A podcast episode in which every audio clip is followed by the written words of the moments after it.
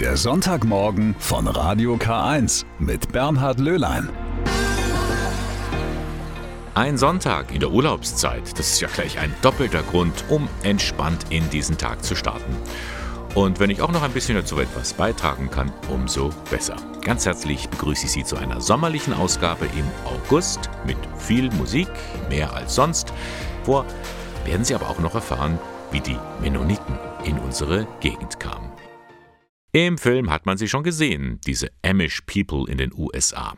Sie leben wie vor 300 Jahren, ohne Autos, Smartphones und lehnen jeglichen Militärdienst ab. Die täuferisch-protestantische Glaubensgemeinschaft hat ihren Ursprung aber in der Schweiz. Und im 19. Jahrhundert war es durchaus üblich, dass Bauernhöfe hier bei uns von eben diesen Emischen bewirtschaftet wurden. Warum? Das hat Melanie Arzenheimer bei einer Führung durch den Giedelhausener Forst bei Neuburg erklärt bekommen, und zwar von Gästeführerin Christa Söllner. Dann haben plötzlich die Herrscher in der Pfalz, im Elsass und im Vogtland, die haben dann bemerkt, dass wenn sie an die mennonitischen Familien ihre Höfe verpachteten, dass die sehr gut liefen und dass die sehr großen Gewinn hatten. Die Mennoniten waren natürlich Meister ihres Fachs, also in der Produktion landwirtschaftlicher Produkte, in der Verarbeitung und im Verkauf. Mit der Besiedlung des Donaumoos kamen im 19. Jahrhundert auch jene Mennoniten als Landwirtschaftsprofis in die Region. Und weil durch die Säkularisation Klöster und die dazugehörigen Ökonomien aufgelöst wurden, kauften die Neuankömmlinge Höfe und Ländereien und ließen sich vor Ort nieder. Der Forsthof im Gietelhausener Forst bei Neuburg war genauso ein Fall. Er gehörte zunächst zum Kloster Bergen, dann unter anderem den Jesuiten, den Maltesern, dem Staat und schließlich kauften 1827 die Familien von Christian Oesch und Christian Sutor den Hof. Sie gehörten den amischen Mennoniten an. Also es war 260 Tagwerk Grund, 40 Tagwerk Wald. Der Forsthof war der Mittelpunkt der amisch-mennonitischen Kirchengemeinde Neuburg-Ingolstadt. Und da gehörte dazu Hellmannsberg, das ist heute Kösching bei Eichstätt. Das waren also verschiedene Höfe. Neuhof, das ist heute Rhein. Dollenhof ist heute Altmannstein. Der Klinghof ist heute Karlskron. Der Samhof ist heute Ingolstadt, den kennen das alle. Der Tempelhof ist heute Adelsschlag und Oberauenstadt, das war auch ein Kloster, das ist heute Ingolstadt.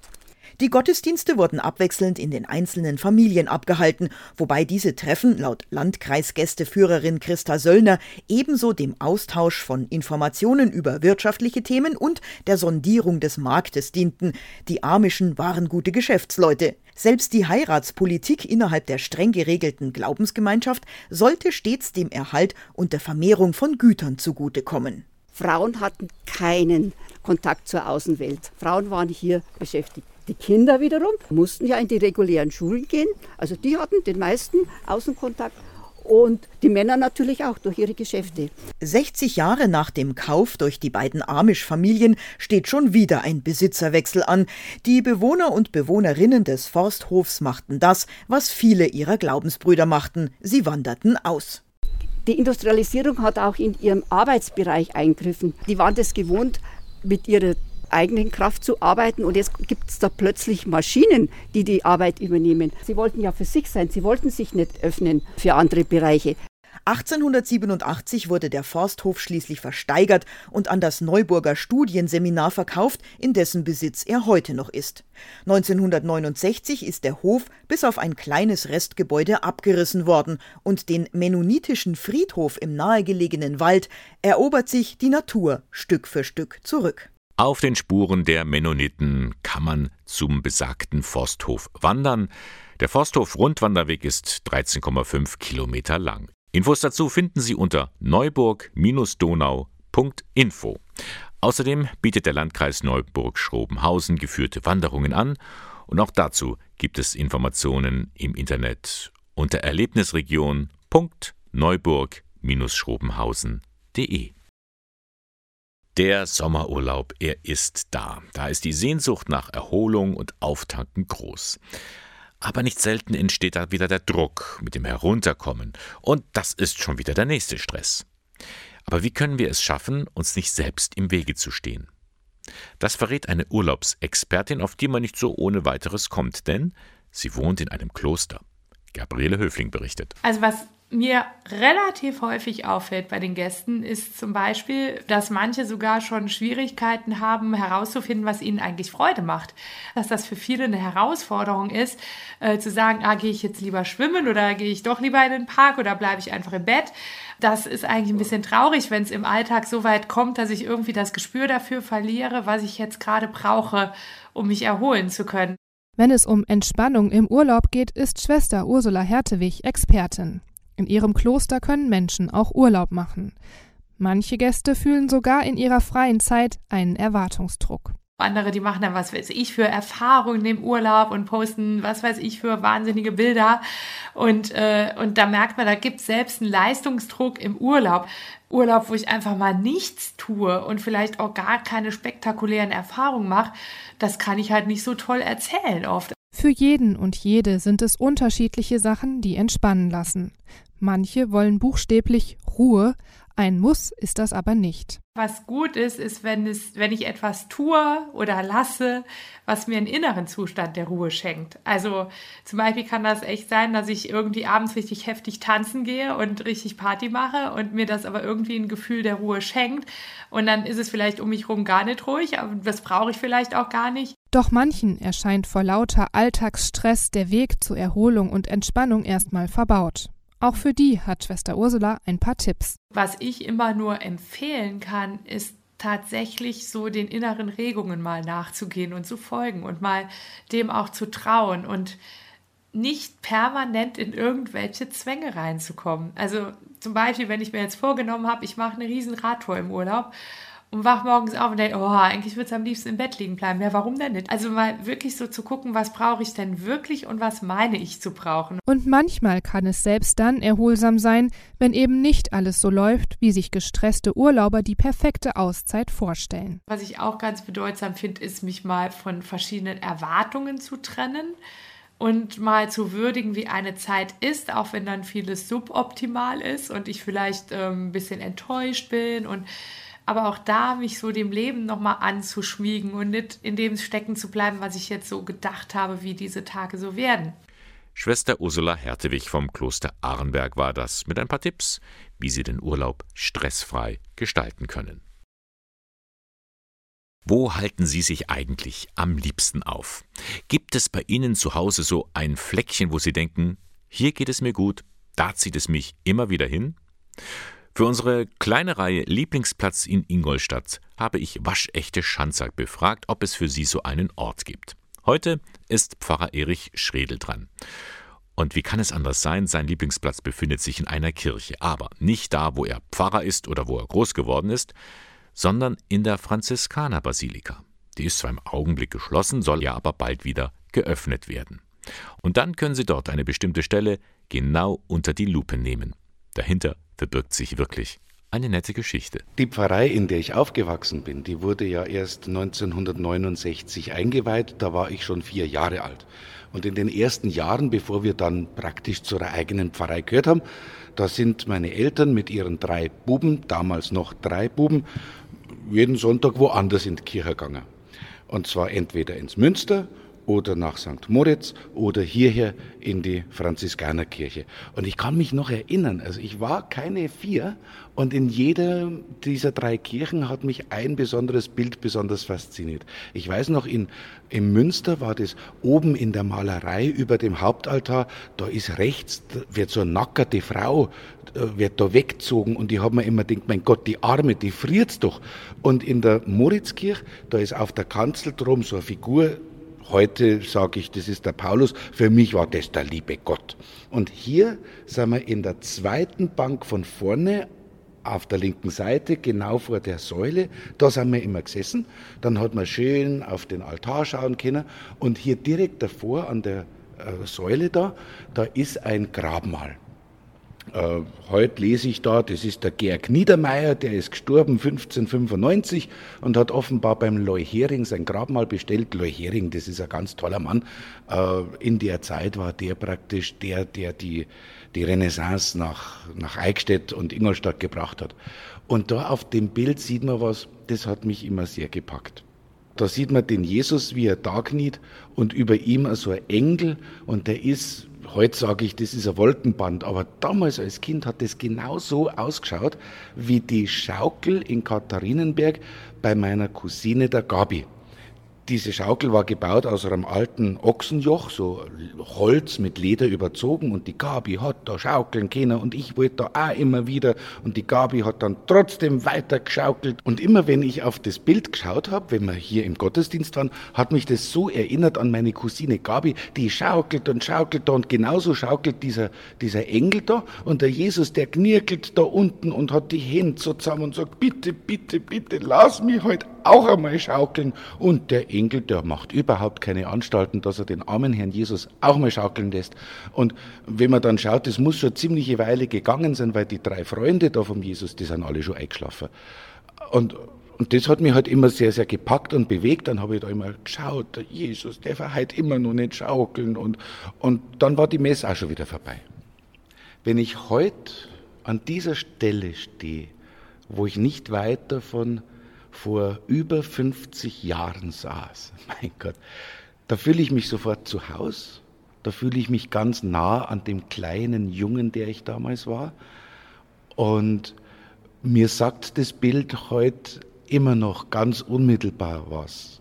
Was anderes, ich lese heute mit, mit unglaublich gebildeten Augen natürlich ganz andere Sachen raus, aber das bleibt immer noch dass der Engel schaukelt. Und das wünsche ich eigentlich allen Engeln, dass sie schaukeln dürfen, ganz viel.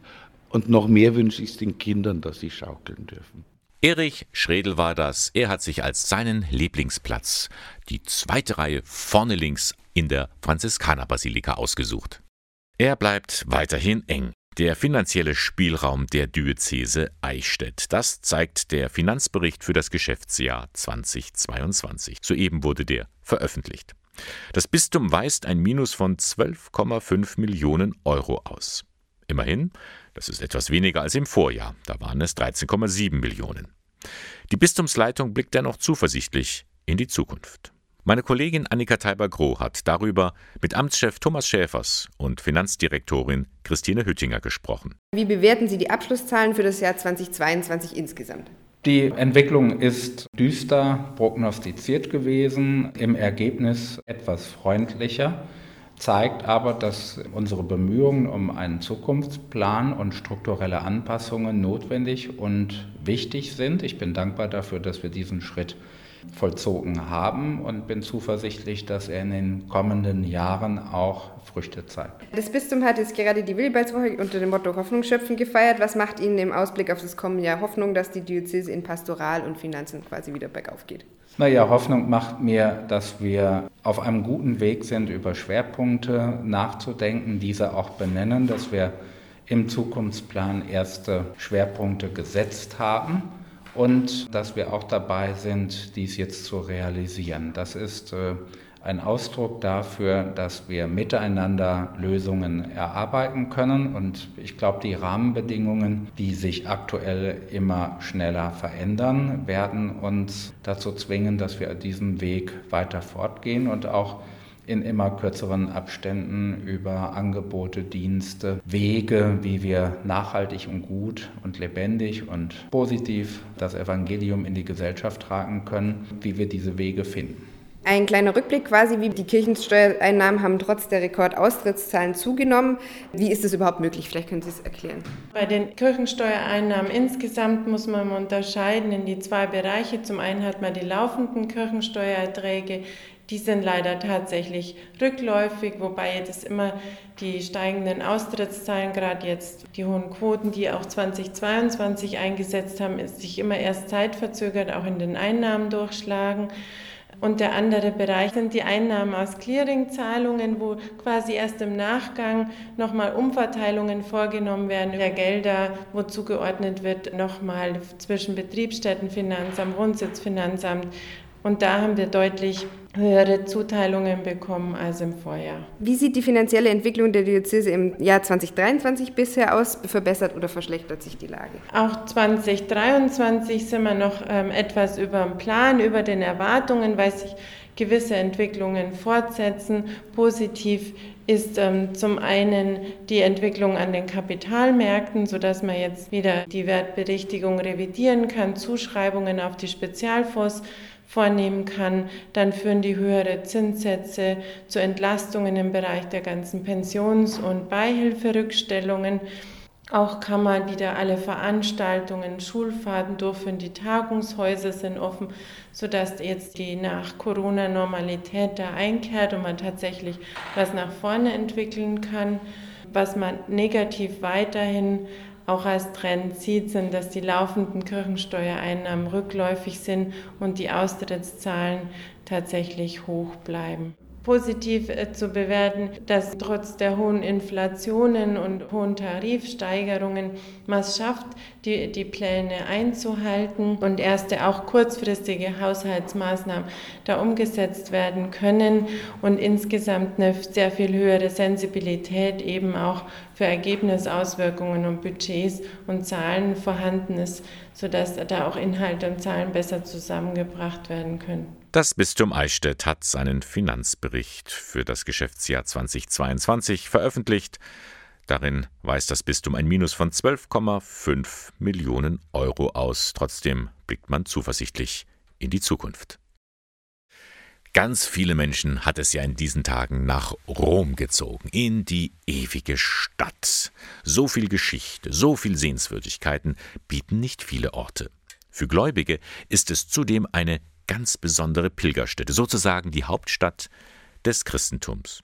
Tja, und was kann man da alles sehen? Was sollte man alles sehen? Tipps vom Chef des Deutschen Pilgerzentrums nicht nur zur Urlaubszeit. Gabriele Höfling berichtet. Euch alle grüße ich, alle Römer und auch alle Pilger aus unterschiedlichen Ländern. Eine Audienz oder ein Angelusgebet mit Papst Franziskus, das gehört für viele Pilgernde zu den Highlights ihrer Reise nach Rom. Nachdem wegen Corona lange weniger Besucher kamen, ist jetzt wieder mehr los, weist Pfarrer Werner Demmel vom Deutschen Pilgerzentrum. Jetzt kommt auch da wieder Leben hinein. Wir haben wieder Vereine, die planen, wir haben wieder Schulen, ganze Klassen, die wieder zu Abschlussfahrten nach Rom aufbrechen, wo ich auch als Gottesdienst übernehme, auch zum Teil äh, Firmlingsgruppen aus der Schweiz, die sich jetzt wieder trauen. Also Gott sei Dank. Wir kehren zu einer gewissen Normalität zurück. Manche Pilger gehen hunderte Kilometer zu Fuß nach Rom. Ein einmaliges Erlebnis, das die meisten wohl nie vergessen. Wir geben auch hier äh, Pilgerurkunden aus, die nehmen die Leute sehr, sehr gern mit als Erinnerung der Rahmens ein daheim. Einfach als Erinnerung, ich bin angekommen, ne? ich habe mich auf den Weg gemacht, ich habe mein Ziel erreicht. Die kommen hier an, die sind zwar körperlich oft ganz kaputt, aber stolz, dankbar auch. In den Sommermonaten ist es in Rom brütend heiß. Während immer noch Touris und Pilger kommen, fliehen viele Römer ans Meer oder in die Berge. Für Sightseeing in der Stadt empfiehlt Pfarrer Demmel in dieser Jahreszeit früh aufzustehen, sich schon mal was anzuschauen, wenn es noch kühler ist. In der Mittagshitze dann eine ausgedehnte Siesta oder Wenn ich im Juli, August nur her kann, warum dann nicht am Museum einplanen, weil die ja auch temperiert sind. Sprich dann eben, dass man die Museen einplant für diese heißeste Zeit von 1 Uhr bis 5 Uhr meinetwegen. Petersdom, Vatikanische Museen, Kolosseum, das sind nur wenige der vielen Sehenswürdigkeiten der ewigen Stadt. Um von all dem nicht überfordert zu sein, lohnt sich immer eine Führung, findet Pfarrer Werner Demmel. Und er empfiehlt auch mal in das andere Rom zu schnuppern, jenseits der klassischen Sehenswürdigkeiten. Ein wunderschöner Ort ist der Orangengarten am Aventin oben, bei Santa Sabina oben. Wunderschön. Wo ich auch gern hingehe, ist der Garibaldi-Platz, so am besten am Abend in der Abendsonne. Sich auf die Mauer setzen und dann Rom anschauen und dann die farblichen Unterschiede von altem Rom und neuem Rom. Durch die Brechung vom Licht wirken die antiken Sachen, haben ein ganz anderes Licht. Toll. Und mit Dancing in the Dark von Bruce Springsteen geht der Sonntagmorgen von Radio K1 zu Ende. Moderation und Redaktion der Sendung Bernhard Löhlein. K1 finden Sie in Eichstätt in der Luitpoldstraße 2. Ich freue mich, wenn Sie nächsten Sonntag wieder mit dabei sind. Auch dann wieder gibt es eine sommerliche Ausgabe mit viel Musik und natürlich auch wieder mit dem Jakobsweg. Wie immer um halb neun dann der dritte Teil. Da begleiten wir Raimund Joos auf seinem Weg nach Santiago de Compostela. Seien Sie gespannt. Ihnen noch eine schöne Woche. Bis dann.